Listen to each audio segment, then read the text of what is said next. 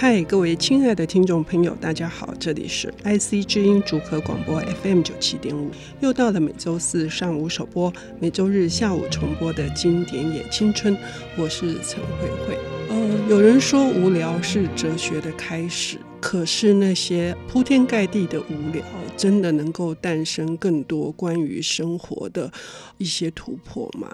呃，在年轻的时候，我们有大把大把的时间去虚耗。呃，那时候我们会觉得，呃，世界各方面都放大了，而我们非常的渺小。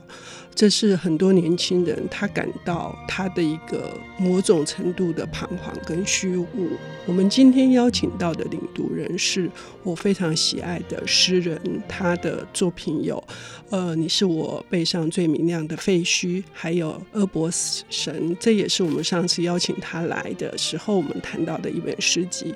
最近他出版的最新的散文集叫做《神在》，呃，里面有很多动人的一些关于自己的童年，哈，自己的成长背景，他的年轻的时代是什么？他今天为我们带来的一本书，又能够呼应他自己的成长跟生命历程吗？我们要欢迎崔顺华，顺华你好，慧慧你好，哎，谢谢，哎，你今天挑的这本书哈，呃，其实是在我们那个时代啊，就是。喝存在主义的奶水长大的那一代，非常重要的一个代表作是哪一本作品？嗯，是玉天聪老师的《到凡林敦去的人》，他是一九七零年代，应该是大林出版社出版的，嗯、然后在今年由联合文学重出新编重出这样子、嗯。我们那个年代就是读新草文库，是水牛文库，是大林文库，还有城中文丛，是也是白先勇老师他自己的。出版社这本《到凡林敦去的人》哈，为什么在这样子经过了四十年之后，他又重新的去编辑？嗯、我觉得做得很好。他中间也穿插了一些名家的导读，是像姚一伟，是七松，对，还有王鼎钧老先生哈，鼎公。那呃，顺华为什么特别选这本书啊？主要是玉天聪老师是我研究所。的老师，对，我研究所修了他，连续修了他两年的课，因为他的课实在太好过了，对。但是修他的课实在是一个非常大的收获。他本人就是一部行走的文学史，嗯，他对西方文学史，从嗯浮士德、歌德，然后到啊现代主义，然后到后现代主义，然后以及中国的古典文学史、近代、当代文学史，还有台湾文学史，都非常非常的熟悉跟渊博。然后他对于年轻的学生们也非常的温暖。嗯、我还记得，就是嗯，那个教室啊，连续两年都在百年楼，就是政治大学文学院百年楼四楼的边边。然后我那个时候进教室前都会抽一根烟，对，所以我总是迟到十分钟。然后我走进去的时候，玉老师就对着我笑，他知道我刚刚在干嘛这样子。然后之所以选择这本，第一个是因为玉老师是我目前为止人生中非常重要的一位前辈。嗯、那另一个是，其实像慧慧姐刚刚说的，就是喝存在主义奶水长大的一辈，和我这一辈是喝现代主义奶水长大的一辈。那其实中间是互相连接的，嗯、互相对话的。我是这样觉得。嗯、那到凡林敦去的人呢？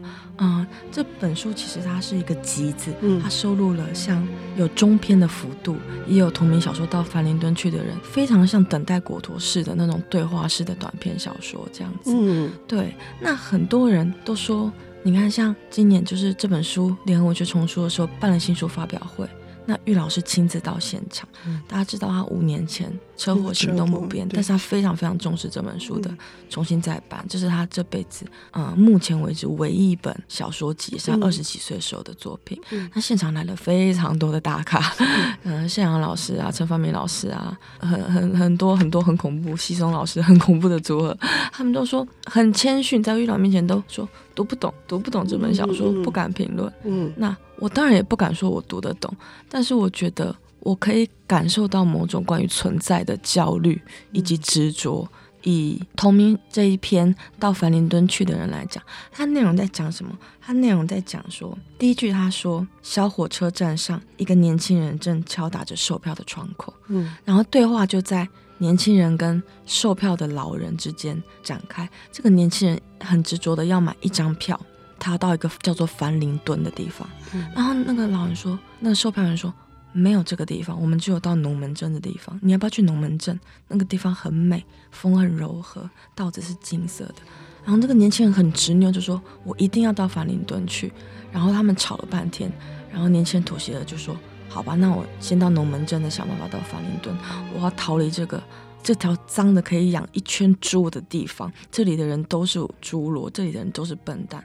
然后有人跟我说，生命要有出路，就要到凡林敦去。嗯，但实际上有没有这个凡林敦这个地方呢？我们不知道，因为第一个小说本身是虚构的。嗯，我们能相信小说人物说的话吗？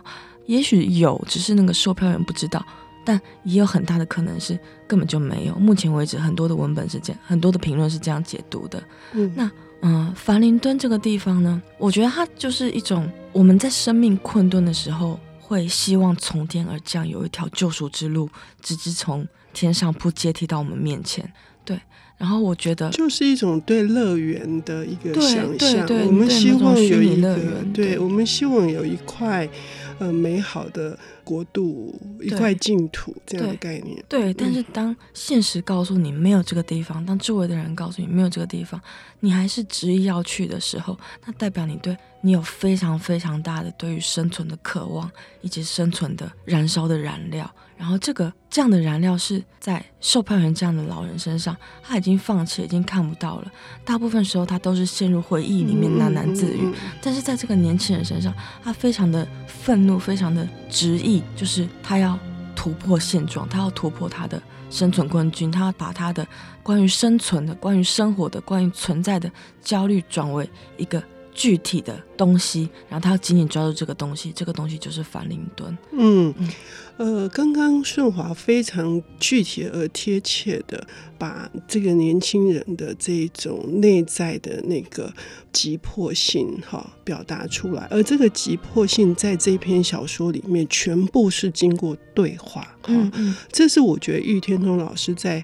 这一篇我们所谓的现代主义是一个类似实验风格的这样子的尝试，是算是成功的。然后他的戏剧性也非常的强，他几乎就是可以拍成一部短剧。嗯，我觉得应该会有人拍啦。我觉得，对。那有趣的是，我自己对于这整本小说集的理解，我一直里面其实充满了非常多的战争元素。嗯，对，那个是玉老那个时代。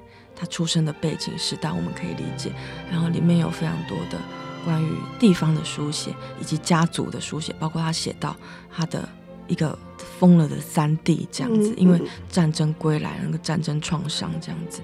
但是里面有一篇分量很足的一个中篇，叫做《大山》。那我先讲一下我对这本集子的理解，主要来自于大山以及到凡林顿去的人。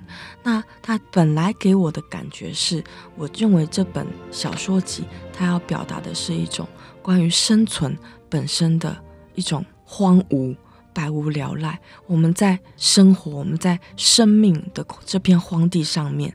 我们很努力的用锄头去挥舞，但是锄下去的每一锄都是石头，干旱而没有水。呃，关于这一点哈，呃，顺华，我们刚提到的就是凡林敦的人，你可不可以多再讲一些？我们下半段的节目再仔细的来谈大山，因为大山的篇幅又稍微多一点。嗯嗯对对对，你提到的这个荒芜，然后最后最后是这一篇短篇最厉害的地方是那个火车，那个车票虽然买到了，但是那个火车到底来了没有？对。因为那个最后一句，他说：“不远的地方，火车在晚空中寂寞的嘶喊着，看来是近了，嗯、看来是近。可是那个年轻人被不知哪里出现的四个恶汉说：‘嗯、你跟我们走，你还有债没有还完。’嗯，对，他就被非常宿命似的被拖走了。嗯，他终究到不了凡林顿那个地方，或他。”可能逃脱吗？我们不知道。嗯、对，这都是非常多悬而未决的事情。那我刚刚讲了我对这本集子的理解，这样子。对，那包括到凡林敦去的人，我也觉得是一种生存里面的谬论或悖论这样子。嗯、你眼看仿佛就有希望的时候，你被一股不可抗之力给往后推了。你永远就像游泳一样，你面对着那个浮标，可是你游到气力放尽，那个浮标还是在你面前，嗯、就在不远处，你永远摸不到。嗯、但是因为我不久前去探玉老，那我有亲口问说。这一篇小说到底在说什么？是不是我所理解的那样？嗯，就是非常的宿命论，非常的虚无这样子。嗯，但玉老的回答也没有绝对说啊，这个年轻人就是这样。他只跟我说，人活着就是要抓住一个东西。很多人活着，活到老，活到死，连一个东西都没有抓住。人活着就是要抓住你的东西，像你要继续写，你要继续你的写作，你要抓住你的写作，或者是你要抓住什么？人要有执着，有执着才有活的价值。嗯，他的话大概是这样，所以透过玉老本身的这样的阐述，我觉得啊，原来到凡林敦去的人这篇小说或这本集子，他讲的是这件事情。不管我们置身在再怎么样无望的荒凉的困境，或者我们置身在一种迷宫般的我们走不出来的困顿里面的时候，我们还是可以望向天空，然后紧紧的望住一片云或一道光，跟着星星走。那么接下来那个大山，他要呃阐述的、表达的，又是哪一种生命的情境？我们要休息一下，等一下回来。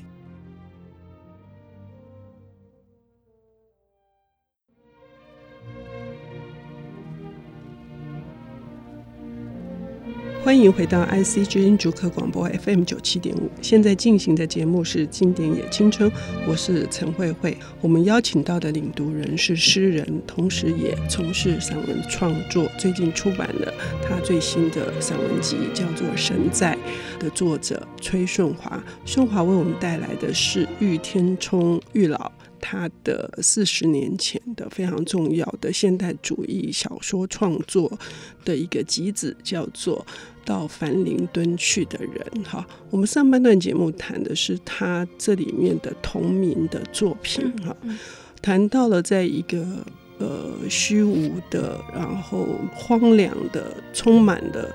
呃，未知的这样子，想要去紧紧抓住一个东西，想要去一个乐园，可是玉老的呈现的这样子年轻生命的形态里面，还有什么样子，或者不一定是年轻，就是我们所经历过的，还有呃什么样子的作品是可以呃非常完整的去表达他对于这些在整个生命历程当中的一些思索。是我接下来就是想分享大山这一篇，嗯、这是一个中篇哦，也是在这本集子里面收录的。那玉老其实有讲过，有对我讲过说，说他特别喜欢大山这一篇，但他没有讲他为什么要喜欢这一篇，他只说嗯，他买这一篇。那这一篇其实我讲一下他的情节大概，他就是在讲说在。一间医院里面，然后有好几个不同的老病伤残的病人在里面躺着，然后他们整天躺着，就是望着医院的窗子的对面的那座大山，望着山的变化。然后有的人会下棋，有的人会抽烟，有的人会不断的喃喃自语，以及他们会很爱听八卦，很爱听医院里面的八卦，新来的病人，然后哪个病人走了。然后，或者是现在社会上啊发生了哪一起凶杀案之类的，等等的，就是这一群人其实都是生命的失败者。嗯，他们有的人从小就离开家，对家乡一点印象都没有；然后有的人是莫名其妙就是丧失了生存的斗志，然后莫名其妙就是腿瘸了，然后住进来了。然后其中有一个比较特别的角色叫贝贝，嗯，他是里面唯一的小孩，嗯，他整天问医生的就是：我能出院了吗？我能打篮球了吗？我以后要打篮球，我妈妈会陪我去打篮球。我以后要当篮球员，这样。他是唯一一个没有被拉进这种生存的百无聊赖的无奈的荒漠的回圈的一个角色，这样子。嗯，那中间有一大段是意识流的独白，那段独白全部都是关于，应该是一个嗯叫邱先生的人，他应该是一个就是以前从过军的人，全部都是关于。他年轻时的，对他年轻时候的回忆，他回忆三十年前的事情。因为一直下着雨，他们无事可做，连山都看不到，都被雾遮住了，这样子。他们是在一座碉堡里面，啊，他的回忆里面的，对，对，在那座碉堡里面，他们是在一个战争的状态，对，是备战状态，对，可是始终不见敌人的踪影。对，他们一天一天盼着敌人向对面抛去辱骂的句子。说有种打过来啊！对，然后一天一天数着老鼠，辨认着这个老鼠叫什么名字，然后最后把老鼠杀来吃。直到吃了老鼠，喝了酒，传令兵跑了一圈回来了。他们问说要开战了，要开战了吗？然后发现战争已经结束了，从头到尾没有敌人，没有子弹，没有枪响，嗯，没有坏事，只有无聊，嗯，对，只有无聊，嗯，然后他的人生最重要阶段无聊到无聊到那些老鼠的陪伴变成一件重大的事，对，对，变成一件大事。我觉得这里的处理真的很棒，嗯，就是说。在那样子的一个情态之下，怎么样可以去凸显那个无聊？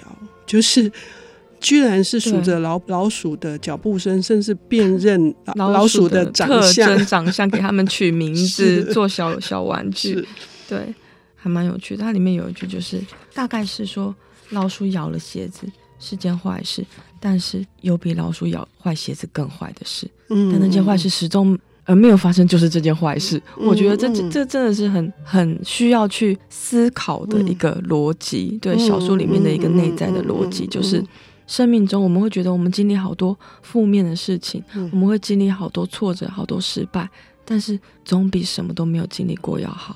嗯、对我觉得，我觉得这一大段独白以及这一整间医院，好像要告诉我们的是这件事情。嗯同时，好像也在鼓励这些伤残的人，对对对，就是说，最大的坏事，并不是你的哪里破了，哪里坏了，或者是你死了，或者是你截肢了，嗯，嗯，而是你整天躺着，就是什么都不做，什么都不能动，你没有经验，你没有成长，你没有前进或后退，而且也没有自由，对对，嗯，没有自由，对。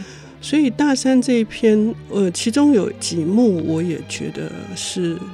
值得，就是顺华再跟我们聊聊，就是你刚刚说的那个最后，他们渴望的，就是有两个老先生，罗老跟对对对对，一直下棋的那个康先生，对，也是他们经常在八卦的这两个人，他们最大的渴望居然是这么的，嗯，对他们最后的对话是罗老康先生说，出院以后你要去哪里？吃脆皮鸡，脆皮鸡，嗯。楼外楼的，我就想说，哎、欸，真的那么好吃吗？我很喜欢这一篇哦，因为它分了四个小篇嘛，对，它分了四个章节，四个章节，然后每个章节的推演看起来好像是非现实，可是其实是很现实的。对对对，我觉得我没有仔细问，但是我觉得玉老一定感觉上是在。医院里面待过，或者是近距离的观察过这些人，嗯，或这些人就是他身边的人，对。然后其实很难过的是，就是会想到玉老现在的状态这样子。嗯、虽然我相信他身体还是很硬朗的，嗯、对，但他这么聪明的脑袋，然后啊这么好的记忆力，然后可是因为一场意外，嗯、然后现在连。握笔写字都有一点艰难，这样子，嗯，对，但是至少他曾经在这么年轻的时候就写下了这么早熟，然后五十年来带给我们这么多的想象跟启发跟切入点的。作品真的非常了不起。大山谈的还不只是身体上面的残缺，是是，他还借由一个年轻人，好，他在感情上面的挫败，对，那是一种精神上面的一个重大的失失落，哈，这种失落的描述也非常好。这个集子里面，我另外也推荐《被杀者》好，好好，这一篇也是就是顶公他写的他的评论，是。哈。呃，把一个什么叫做好的短篇小说，做了一个淋漓尽致的一个嗯，就是演示。嗯，那呃，今天非常感谢顺华为我们带来这本《到凡林敦去的人》啊。谢谢。呃，这里面有十三篇短篇小说，那每一篇并没有这个时空的阻隔，也没有这种世代的藩篱，是值得推荐给现代。呃，如果你在生命当中碰到的一些，不管是困境也好，或者是呃你想要突破自己的一些心理上面的障碍，都非常的欢迎。它不是心理励志书，抱歉，不是 不是这个意思哈。只是我们可以在生存的最低谷的时候，看见就是荒原远处的光，可能是这样。嗯、没错，谢谢顺华，谢谢谢谢谢谢。